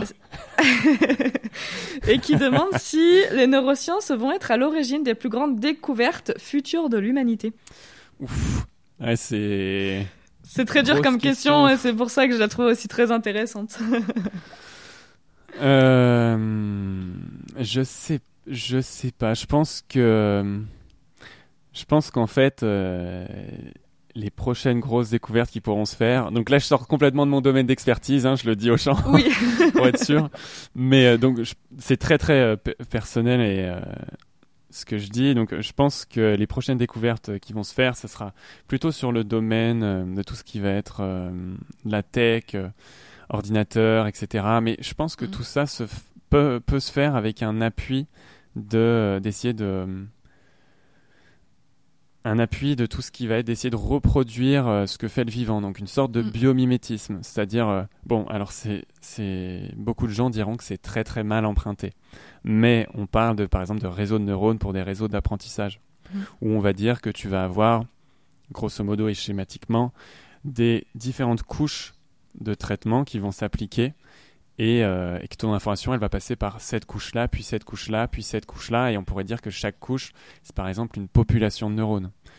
Et, euh, et notamment dans le cerveau, ce qu'on sait, c'est que euh, on, va, on, parle, on parle souvent et à tort de certaines structures qui ont une fonction. À une structure est associée une fonction. Ça, c'était une vision qu'on avait à une époque, et maintenant on sait que c'est très différent. On sait qu'en mm. fait, on a une structure particulière. Et il y a un, gars qui s'appelle Broadman qui a fait un atlas histologique de comment est-ce que le cerveau euh, il est. Donc par exemple, il va dire bah vraiment très schématiquement à l'avant le cerveau, il va être euh, en temps de couche et, la couche 3 elle va être beaucoup plus grosse par rapport à, l'arrière mm. du cerveau. Où là ça va être la couche 5 qui va être très important et en fait il n'y a pas telle couche, etc. Et donc on sait qu'il y a une structure qui est différente. Et l'idée c'est qu'on se rend compte qu'en fait tu vas avoir des zones de processing de l'information au niveau de mhm. ton cerveau et que c'est le dialogue entre ces différentes zones qui, euh, qui processent l'information différemment qui vont permettre de construire une certaine activité. Et je pense que si on commence à se rendre compte de comment est-ce que l'activité elle est traitée et comment est-ce que euh, le cerveau organise ses fonctions assez délicates, et eh ben mhm. peut-être qu'on pourrait commencer à construire euh, enfin on va dire avoir des schémas de construction informatique qui sont différents. Parce que tu vois, il y a beaucoup le parallèle qui est fait entre bon bah voilà, tu vas avoir ton microprocesseur dans ton ordi qui euh, fait tous les calculs et après euh, qui euh, travaille avec la carte graphique pour organiser, tu vois, genre tel rendu graphique sur ton écran, etc. Et en fait, voilà, peut-être que tu vois, l'idée, ça serait d'avoir beaucoup de choses dématérialisées qui sont très fortes et très performantes dans un aspect très particulier, qui fait qu'après, on va pouvoir être encore plus puissant euh, dans notre euh, traitement. Donc, je pense pas que tu vois, ce soit une découverte euh, en neurosciences en particulier. Je pense que la tech, mm. voilà, la tech mm. et la et les neurosciences en parallèle pourraient permettre d'avoir de faire des trucs assez assez intéressants et, et assez poussés quoi. Après voilà, mm. c'est dans des histoires de on veut aller plus loin en termes de technologie et on parle pas de low tech et on parle pas de, tous ces aspects-là. Mais, mais ça, c'est une autre question. Ouais, c'est encore un autre, un autre débat, une autre histoire. non, mais voilà, en tout cas, les neurosciences peuvent grandement aider les, euh, les futures euh, évolutions euh, humaines. Bah, neurosciences, c'est la bio en général. C'est-à-dire que, je mm, sais mm, pas, mm. imagine, là, on commence à se dire qu'on veut construire des bâtiments qui, euh, qui sont, euh, alors je dis un peu n'importe quoi, mais qui sont comme des ruches où, euh, mm. et ça va nous permettre d'économiser énormément d'énergie, énormément de choses. Sur le biomimétisme, il y a beaucoup de choses qui se, qui se fait. Et donc je pense que, voilà, je dirais sur du biomimétisme de manière générale par rapport à juste les neurosciences, tu vois. Ok. Ok, super intéressant. Bah, merci en tout cas pour ta réponse. c'est cool pour la question. Hein. et euh, bon, en tout cas, j'ai eu pas mal aussi d'autres questions, mais on en a, on a beaucoup répondu. Ah, parce que souvent, ça revient sur le parcours et euh, sur euh, le projet en lui-même. Donc ça, on, souvent, on répond aux questions au fur et à mesure. Mais en tout cas, j'en profite aussi pour remercier toutes les personnes qui me posent les questions sur Instagram, qui montrent aussi hmm. l'intérêt du podcast. Donc merci à vous et n'hésitez pas aussi à toujours venir m'écrire et à me poser des questions. Du coup, je te propose de passer à la dernière petite partie qui est le fameux jeu en question oui-non. Alors, euh, j'ai pas énormément de mhm. questions qu'au final, tu as quand même répondu à pas mal de choses euh, dans ce que j'avais prévu, donc euh, ça va quand même aller assez vite. Dans, pour rebondir un peu à la dernière question que nous avions eue du public, est-ce que pour toi, les neurosciences sont les meilleures sciences qui existent? Alors, bah, je dirais... enfin, je veux dire, je peux pas dire. J'ai l'impression que je peux pas dire oui. T'aurais pu. C'est vraiment c'est la, science qui te passionne. Alors là, euh, c'est vrai que je précise, c'est des réponses personnelles. Hein. Voilà, non, mais bien sûr. en gros, moi personnellement, bien sûr, c'est, on va dire, c'est les meilleurs sens qui soient pour moi. Après. Euh, mm. Voilà, je me dis, euh, ouais, c'est très chauvin de dire c'est la meilleure science ou objectivement dire c'est la meilleure science. c'est compliqué. Ce que je pourrais dire, c'est qu'en tout cas, je trouve que c'est une science absolument géniale dans le sens où c'est quelque chose de très très intégratif. Quoi. C'est quelque chose où on est un peu des voleurs, les biologistes, c'est-à-dire qu'on prend des outils à la physique, aux maths, à la sociologie, à vraiment énormément d'aspects différents. Et on essaie de faire une, une tambouille euh, avec ça. Et mhm. souvent, on peut, on peut se sentir euh, sous l'eau, quoi. Mhm. On peut se dire, euh, souvent, on peut se dire, je vais tout arrêter parce que euh, de toute façon, je peux rien savoir, mes outils sont nazes, mes questions elles sont trop larges, je peux rien dire de ce que je vois, etc. On pourrait se dire ça, et en fait, ce qu'on voit, c'est que dans ce, on va dire, ce torrent euh, d'informations et, euh, et tous ces trucs dans sous lesquels tu pourrais te, te noyer, malgré tout, si tu laisses tout ça toutes ces, choses qui semblent ne pas avoir de sens de prime abord, si tu les laisses à certaines personnes, ils vont quand même réussir à mm. pouvoir expliquer la réelle avec, euh, avec ces différents aspects. Et c'est ça que je trouve intéressant, c'est que tu... l'idée c'est de faire du lien, de regarder euh, comment les choses se passent et toujours d'essayer d'expliquer les choses euh, comme tu peux le faire et mm. enfin du mieux que tu peux le faire et ça, je trouve que c'est très, très, très intéressant euh, derrière les neurosciences. Et moi, une fois de plus, je leur dis, mais moi, ce que je trouve incroyable, c'est de travailler sur euh, l'organe que j'estimerais être euh, le plus fou de, Enfin voilà, du, mm. entre guillemets, du règne animal. Après, tu vois, il y, y, a des gens qui pourraient dire Ouais, mais attends, tu sais pas, genre, tel organe qui intègre super bien le son, c'est incroyable parce qu'histologiquement et structurellement parlant, machin, et tout. Voilà, moi, c'est vrai que c'est ça qui me, qui me passionne pour le coup. Ok, non, mais c'est voilà, très intéressant. Ça, on sent bien ta passion justement pour ça. Et vu que je te connais et que je savais que tu étais aussi passionné dans, dans, dans ce domaine-là, c'est pour ça que je me suis permis de poser cette question-là. Euh, parce que voilà, on a chacun, on a chacun notre domaine de prédilection et c'est vrai que pour chaque personne, est là, oui, c'est vraiment le meilleure chose que, qui existe ou Parfois non, hein, mais. voilà, je dirais jamais ça à quelqu'un, tu vois. Je dirais, ah, le mien, c'est le meilleur. Enfin, tu vois. mais par contre, le mien, c'est celui que je préfère. Alors ça, ça, c'est voilà. sûr. C'est vrai que j'aurais peut-être dû dire, est-ce que c'est vraiment la, le domaine que tu préfères? Mais bon, je trouvais ça beaucoup plus intéressant de. de... ah non, mais t'as as bien fait de la poser comme ça, clairement. Et donc, euh, pour euh, continuer, euh, je me demandais tout au début euh, du podcast, tu disais que vraiment dès le lycée, euh, tu voulais déjà partir, en, tout cas faire médecin-chercheur. Est-ce que, en tout cas, même si tu avais déjà cette idée-là en tête, est-ce que, est-ce qu'au lycée tu te voyais être là où tu es aujourd'hui? Je pense que hmm. je dirais non parce que jamais j'aurais imaginé, par exemple, que je code autant, que que je code autant et même je j'aurais aucune idée de me dire ouais, que j'aurais réussi d'une certaine manière. Enfin, j'ai pas encore terminé ma thèse, mais mm. d'être en thèse. Euh, c'est juste, je pense, je connaissais, je connaissais pas ce que ça allait pouvoir être, mais après, euh, mm. j'aurais, oui, je, ce sur quoi, je, enfin, je m'imaginais euh, travailler dans les sciences. En tout cas, j'espérais pouvoir travailler dans les sciences. Mais je pense que j'avais déjà d'une certaine manière en tête l'idée que c'est, ça allait être compliqué. Enfin, que les parcours pouvaient être multiples que le domaine était très riche mhm. et que c'était compliqué de se dire euh, je vais être là et là et là et là et on va dire j'avais quand même un peu ça en tête déjà. Donc euh, non je, jamais j'aurais imaginé que je serais là où je suis actuellement quoi. Ok. Bah, tu vois je trouve ça super intéressant parce que il y a très peu de gens déjà qui pensent euh, faire ça au lycée, donc souvent les réponses c'est bah non, je m'imaginais pas être là parce que bah en fait on voulait faire totalement autre chose, on savait pas ce qu'on voulait faire. Et du coup je me posais vraiment la question au début, je me suis dit bah est-ce que toi en voulant déjà faire ça au lycée, est-ce que tu, tu, pensais déjà te dire bah voilà euh, dans quelques années je serai en doctorat dans ce domaine-là en faisant ça? Enfin hmm. c'est voilà c'est aussi intéressant de dire bah même si tu voulais faire quelque chose c'est difficile de de s'imaginer le parcours que l'on fait et, euh, ouais, exactement. Et est-ce que en licence, enfin, et du coup, est-ce qu'en licence ou en tout cas début master, tu euh, t'imaginais ou en tout cas tu pensais être là où tu es aujourd'hui? Je pense pas que j'imaginais. Je me disais que à la limite, je pourrais faire toutes mes histoires sur Lyon. Okay. Donc là, je suis quand même sur Lyon, mais il a quand même fallu que j'aille sur Paris, que je fasse euh, quelques quelques trucs sur Paris.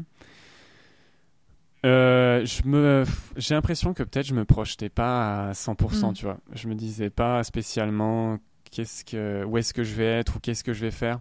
J'essayais un maximum d'être euh, présent en termes attentionnels euh, et en termes de ressources que j'avais sur le boulot que j'avais à faire sur le, sur le moment même. Je pense que c'est, c'est un peu une, une chose que je fais encore aujourd'hui. Là, mm. j'ai un, un peu plus me projeter parce qu'il faut que je pense à mon postdoc et à où est-ce que j'irai en postdoc. Mais tu vois, par exemple, tu me dis euh, au-delà de. Dans trois ans, ou même dans trois ans, tu vois, je pourrais être, je sais pas, n'importe où dans le monde. Oui, c'est toujours parce compliqué que je me dis, bah, imagine. Voilà, imagine, il y a un mm. truc qui foire. Euh, enfin, moi, je me dis en général, tant que les choses sont pas faites, euh, il peut se passer énormément de trucs, tu vois. Non, mais c'est. vraiment jusqu'au dernier moment, je me dis, waouh c'est rassurant aussi, par exemple, pour des étudiants qui nous écoutent et qui sont en licence ou en demi-master et qui sont perdus, qui savent pas trop quoi faire et qui ont l'impression que leurs choix vont déterminer beaucoup de choses et que ça les stresse, par exemple, de faire tel ou tel choix. Voilà, ça, peut être rassurant pour eux de dire, bah, en fait, euh, personne sait vraiment, on avance et puis en fait, ça, on trouve des, Enfin voilà, on va trouver des opportunités, on va trouver quelque chose qui nous plaît et puis on va y aller. Mais en fait, rien n'est figé et en fait, personne ne sait vraiment euh, où est-ce qu'on sera dans 5 ans, 10 ans, donc euh, même 2 ans. C'est ça, après, il y, a, y a des gens, euh, eux, leur projet, il est très clair. Ils se disent, eh ben moi, je dois passer à tel âge ma thèse pour débloquer mm. tel financement, postuler à tel financement à tel âge et après être avec tel mec et publier dans tel papier, enfin dans tel journal et toutes ces histoires-là. C'est C'est bah, vraiment une manière de voir les choses. À titre indicatif, euh, enfin, titre d'exemple, par exemple, moi, à l'heure actuelle, euh, donc moi, je, suis, je viens de commencer mon postdoctorat euh, en Suède, dans un laboratoire. Et euh, tu, parlais de l'âge, et ça peut aussi rassurer certains étudiants. Donc moi, là, actuellement, je vais avoir 29 ans.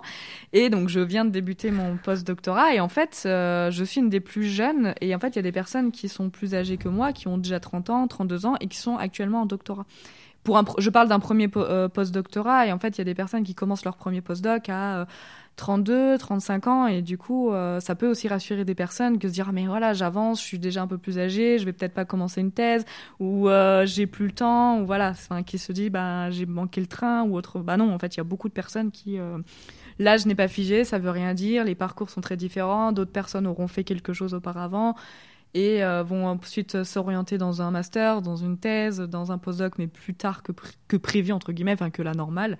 Et en fait, il y a beaucoup, beaucoup de personnes comme ça. Donc, euh, comme... Ouais, non, exactement. Et pour continuer, est-ce que tu referais une thèse si c'était à refaire?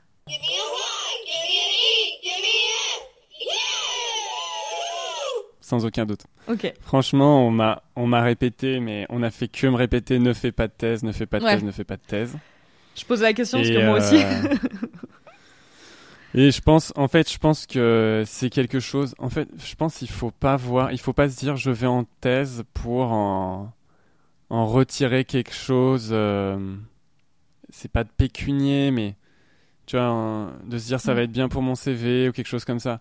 Je pense vraiment il faut euh, aborder la thèse comme une opportunité, une chance. Enfin, après je dis il faut, mais c'est-à-dire c'est comment je vois les choses en fait. Mais je me dis c'est c'est un moins de risque si on aborde la thèse en se disant c'est une chance de pouvoir travailler sur un sujet euh, de manière approfondie, de voilà d'être sur un travail où mm. tu te questionnes énormément, où, euh, où tu essaies de trouver des, certains éléments qui sont pas évidents de trouver, tu essaies de faire du sens dans des informations qui sont très diverses.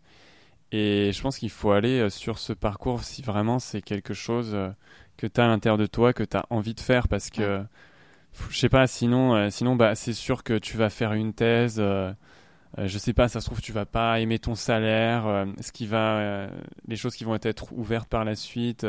je parle en bio, hein, parce que mm, mm. dans d'autres dans d'autres secteurs, il n'y a, y a aucun problème. Mais potentiellement, et eh ben, ça va pas être ce, ce qui t'intéresse, où tu vas te dire, putain, je pensais que le monde du travail allait ouvrir ses bras après que j'ai fait une thèse, etc. Non, c'est pas du tout comme ça. De toute façon, euh, il faut parler avec des thésards, se rendre compte de ce que sont les choses et mm. aviser euh, par la suite.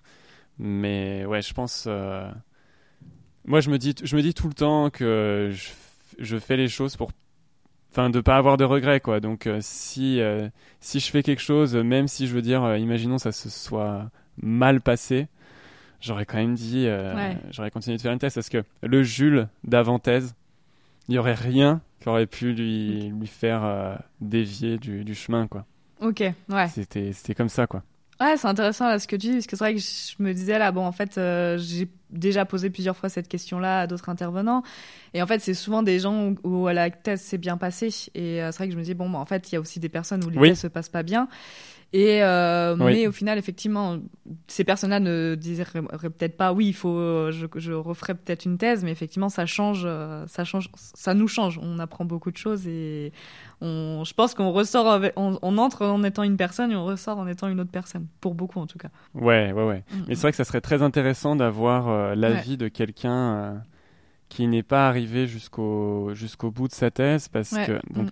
ça serait potentiellement difficile d'en parler parce que tu vois ça veut dire que il y a peut-être un problème euh, d'encadrement donc tu vas parler de ton encadrant donc euh, tu vois ça serait quelque chose à faire si ça se passe mal c'est qu'il y a eu un problème quelque part effectivement on n'est pas là pour non plus jeter la pierre à des personnes mais euh... Mais ça peut être aussi intéressant parce que tout ne se passe pas forcément bien. Enfin, c'est vrai que jusque-là, j'ai eu des personnes qui aiment, euh, en fait, parce qu'apparemment, qui aiment la, la, science et du coup, qui ont, aiment ce qu'ils font et pourquoi ils aiment ce qu'ils font parce que ça se passe bien aussi parce que si ça se passe bien bah en fait si ça se passe pas bien en fait on finit par être dégoûté par ce qu'on fait et ne pas aimer ce qu'on fait et du coup ne plus être dans ce que l'on fait donc c'est pour ça que c'est biaisé mais euh, effectivement ouais ça peut être aussi voilà et tout va avec son lot d'interrogations hein. ouais, mm. Moi, je parlais tout à Mhm. l'heure du fait d'être d'être noyé sous les données ou sous les interprétations, ou de se dire qu'on comprend rien, etc. Mm. Ça, voilà, il faut comprendre que c'est des interrogations qui, euh, qui te passent dessus. Et je connais des gens euh, qui, en effet, arrêtent parce qu'ils se disent euh, qu'en fait, c'est trop compliqué d'essayer d'expliquer Ouais. certaines choses, d'essayer de trouver des résultats. Et que même si on trouve, ça vaut pas grand-chose. Alors, tu vois, je pense que Mm. c'est particulièrement effectif chez l'humain. Parce que si, à un moment donné, tu as ta cellule tu titres une protéine, ton Western blot, il se révèle ou pas. Alors c'est compliqué de le révéler, hein. Mais je veux dire, s'il se révèle ou pas, les résultats, c'est bon, bah, il est révélé. La protéine, elle est là ou elle est pas là. Ouais. mm. Je grossis le trait une fois de plus. hein. Mais chez l'humain, euh, tu vas te dire, euh, bon, bah, tel effet, euh, ok, il est présent, mais il est pas beaucoup Mhm. présent. Et est-ce est qu'il est présent parce que j'ai choisi tel sujet ou que est-ce que c'est vraiment ce que je mets ou l'effet placebo? Moi, par exemple, sur les odeurs, il y a de la littérature qui montre qu'il y a un effet placebo. Donc, qu'est-ce qui se passe en fait? Ce que je vois, est-ce que euh, c'est le fait que juste je dis aux gens, euh, il va y avoir une odeur? Donc, je vous rassure euh, sur certains, sur certains, sur une expérience notamment celle sur Lyon. On dit pas au sujet que c'est sur les odeurs. On essaie de leur mentir un peu pour euh, enlever l'effet placebo. Mais, euh, mais, mais c'est voilà quoi, voilà, tu de, peux des te choses dire. à prendre en compte euh, pour euh, enlever ce biais-là. Nous, on n'a pas ça pour, euh, ouais, comme tu dis, pour une cellule, on dit pas attention, euh, on dit pas au Western blot attention, il y a peut-être la protéine. on n'a pas ça. mais, mais voilà, parce que c'est plus clair sur ta cellule. Ouais. Nous, Mm. quand c'est, tu vois, tu as des, t'as des résultats en comportemental où tu regardes du temps de réaction sur certaines choses, bah voilà, c'est, il faut bien savoir à quel niveau d'intégration t'es et dans la grande équation qui régit euh, Mm. euh, ton comportement, s'il y en a une, et ben quel, euh, quel aspect euh, entre majoritairement en compte et est-ce que toi, ce que tu regardes, c'est pas quelque chose qui est à la marge? Donc Mm. voilà, il y a des, c'est, c'est quelque chose à gérer qui est pas forcément, euh, pas forcément évident quoi. Tu peux être euh, un peu perdu. euh, ça fait partie des trucs difficiles. Il y a des gens en tout cas que je connais qui, ouais, ont pu arrêter ou avoir du mal à aller au bout parce qu'ils se disaient, c'est, est-ce que tu crois à 100% dans ce que tu fais? C'est important quoi. Ok. C'est important de se dire, il y a, il y a beaucoup d'autodiscipline en tout cas. Mm. Tu vraiment, tu- c'est toi, tu te dis, il faut que je fasse bien les choses. Je veux que mon outil soit bien comme il faut. Je veux essayer de montrer quelque chose de solide. C'est ouais, c'est de l'autodiscipline tout ça. Ok. Ah, très euh, super intéressant.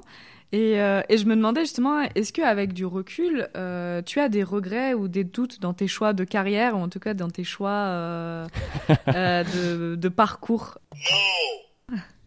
Non, franchement, des, si on peut parler de carrière, tu vois, mais Oui. euh, Mm. non, j'ai. Bah, c'est c'est un début de carrière, ça reste un début. Voilà, exactement. Mm. J'ai aucun doute, non, j'ai aucun doute, j'ai aucun regret.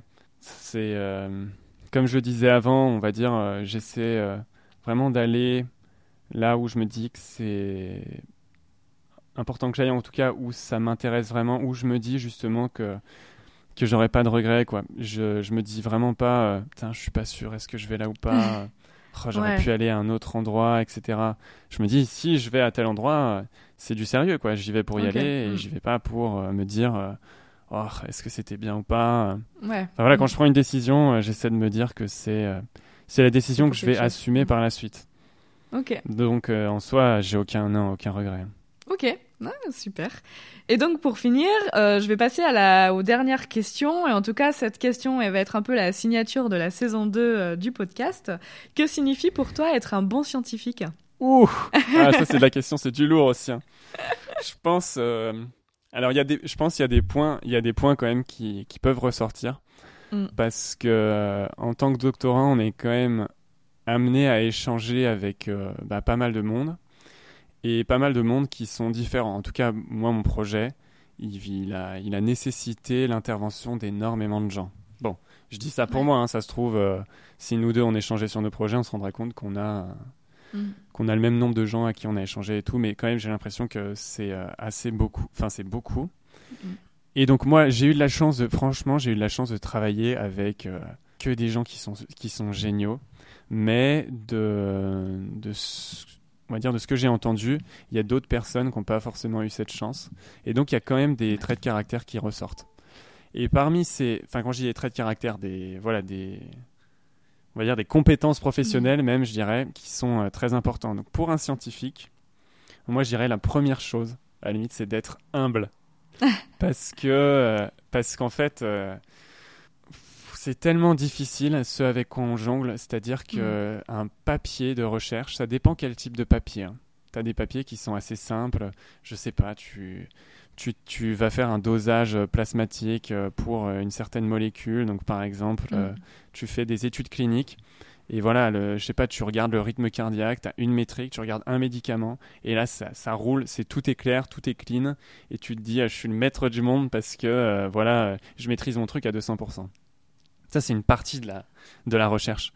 Et euh, il faut savoir que, que sinon, les papiers scientifiques, je pense, sont l'aboutissement d'un processus extrêmement euh, long et extrêmement complexe et à chaque étape de ce processus, il y a un degré de technicité qui est assez important. C'est-à-dire que moi, pour, euh, pour, pour mes analyses, on pourrait vraiment mais passer mais, énormément de temps à regarder chaque étape. Est-ce qu'elle a été bien faite? On pourrait discuter de chaque étape, etc. Jusqu'à arriver à mes résultats. Donc c'est ultra long. Et donc de ce point de vue-là, je pense que c'est très compliqué d'avoir une posture qui est de dire euh, ah mais moi je sais tout euh, ah mais ça c'est vraiment naze parce que euh, c'est pas fait comme ci comme ça je pense que le plus sain et le plus raisonnable comme posture à avoir c'est vraiment de se dire on essaie de faire ce qu'on peut on essaie de faire du mieux qu'on peut avec ce qu'on a mhm. et à partir de là c'est voilà quoi personne est là pour se tirer dans les pattes et on a envie juste d'avoir une discussion scientifique sur euh, ah bah qu'est-ce que j'aurais fait, comment je l'aurais fait, qu'est-ce que qu'est-ce que en fait qu'est-ce qui qu'est-ce que ça montre, tu vois? C'est un peu mm. l'image du du tu vois du gars qui pointe la lune avec le doigt. L'idée c'est pas de, de, regarder le doigt, mais c'est de regarder la lune quoi. Et après si le doigt montre une direction qui est pas à 100% exacte, ou qu'il montre avec un doigt qui est euh, complètement horrible, ou euh, je veux pas faire d'offense pour les gens qui n'en est pas, pas vos doigts, hein, mais c'est avec une manière complètement horrible, mm. ben peu importe. L'idée c'est qu'est-ce que tu montres quoi. Ouais. Donc ça, je dirais, c'est le premier, premier trait de caractère, c'est de pas se retrouver avec euh, quelqu'un qui euh, imagine qu'il a la science infuse, qui sait tout sur tout et qui est méprisant sur le travail des autres. C'est une posture qui est très très très difficile à, défendre. Hein. Je pense que si tu fais ça, euh, enfin, tu vas te faire épingler assez vite. Euh. Enfin bon, ça c'est le premier point. Je dirais après la, deuxième chose, c'est c'est d'être en proximité avec tes métriques. Tu es en proximité avec ce que tu utilises pour décrire le réel. Donc c'est un gros grand mot là, hein, le réel, mais mm. on va dire c'est quoi ton prisme pour euh, parler de ce dont tu parles, tu vois? Et d'être quand je dis d'être en proximité avec ça, c'est-à-dire d'être en proximité donc avec les gens qui travaillent là-dessus. Je veux dire, tu vois, là, tu me parles du coup d'un chercheur, donc c'est quelqu'un mm. qui a fait des post-docs, c'est quelqu'un qui est arrivé à une étape de sa vie professionnelle où il a à gérer des projets euh, très largement et potentiellement il est un peu au-dessus, il, euh, il, commence à, à, être un peu à côté de la paillasse pour certains, chercheurs. Et donc peut-être en fonction de la complexité euh, des calculs de ces métriques, eh ben, il commence à être euh, plus loin de ces, de ces calculs-là et peut-être un peu déconnecté. Je pense que c'est essentiel d'être très connecté à ces manières de procéder, à tes analyses, pour vraiment savoir de quoi tu parles et pour vraiment savoir les limites de ce dont tu parles. Et euh, ça, ça va avec le point 1 d'une certaine manière. Hmm. Et après, je dirais à la limite, euh, si on reste sur un, sur un schéma classique de 3 points, euh, je pourrais t'en citer d'autres, mais on va rester sur un schéma classique de 3 points. Je dirais, bah, c'est voilà quoi, c'est l'intérêt, la curiosité. Euh, enfin, tu vois, c'est développer une curiosité et du coup, ce qui va avec ça, c'est développer de l'effort, quoi, de la, mm. de la volonté, de la proactivité. Si, si tu as de la curiosité, tu as de la proactivité et mm. donc tu vas vouloir aller plus loin. Et ça, c'est, je, le mets, je le mets là parce que je pense que c'est, difficile, tu vois, à avoir.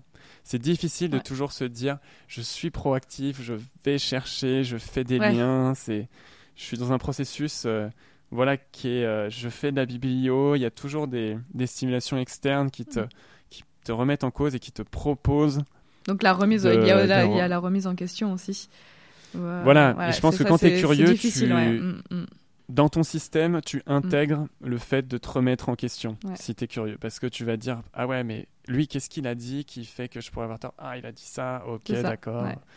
Ouais, c'est c'est- comme je dis, c'est difficile voilà, hein, de ça. toujours devoir faire ça en continu pendant longtemps. C'est c'est pas le cas dans tous les métiers, quoi. Donc, euh, mm, mm. C'est ça, c'est je pense que c'est vraiment Mm. une spécificité du, mé- du métier. Après, bien entendu, tu es en RD euh, dans l'entreprise, Oui. bah, Mm. ça peut être aussi la même chose, mais il faut, je pense que quand même, euh, dans un, un chercheur dans le public, il y a une marge de manœuvre qui est assez importante. Tu vois, Mm. c'est vraiment, c'est, tu vas demander à, à d'autres personnes qui sont un peu comme toi d'évaluer tes Mm. propositions de projet, donc pour tout ce qui va être ANR, etc., qui sont des fonds que tu débloques. Mm.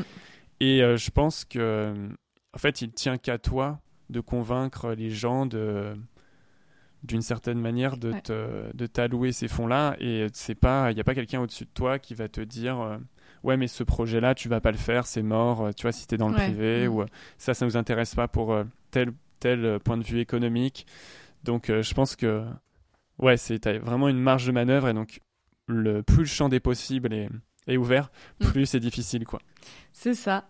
Et pour finir, est-ce que si des étudiants voudraient te contacter, ou enfin des étudiants ou n'importe qui voudraient te contacter, où est-ce qu'ils pourraient te retrouver? Moi c'est tout bête hein, c'est julesgranget.gmail.com donc jules.granget Ok. tout en minuscule Donc je peux la mettre, euh, je la mettrai en description si ça te convient. exactement ouais ouais tout à fait Ok. Et pour finir, est-ce que tu aurais un scientifique à recommander ou en tout cas une thématique ou un livre à recommander que tu souhaiterais en tout cas que j'aborde? Euh, alors du coup, il y a un scientifique que moi je trouve absolument incroyable, Ok. Qui est bah du coup le gars chez qui j'aimerais bien aller euh, aller bosser en postdoc. Il s'appelle Georgi Buzaki, aussi. Yuri Buzaki. Et lui, il travaille sur euh, tout ce qui va être euh, justement le dialogue entre les neurones. Après, donc il a fait un bouquin qui est très qui est très connu qui s'appelle Rhythm of the Brain, donc Ok. qui est en anglais. Mais c'est quand Je même de mettrai la en littérature. description. euh, je mettrai le titre en description. c'est de la littérature assez énervée, on va dire. Ok. Ah oui, c'est pas, c'est pas vulgarisé. C'est pas vulgarisé du tout. Je pense que c'est pour un public, euh, c'est pour un public de, de chercheurs en fait. Mais Ok. Bah je le mettrai quand même parce que je pense que et- ça peut intéresser certaines personnes qui écoutent.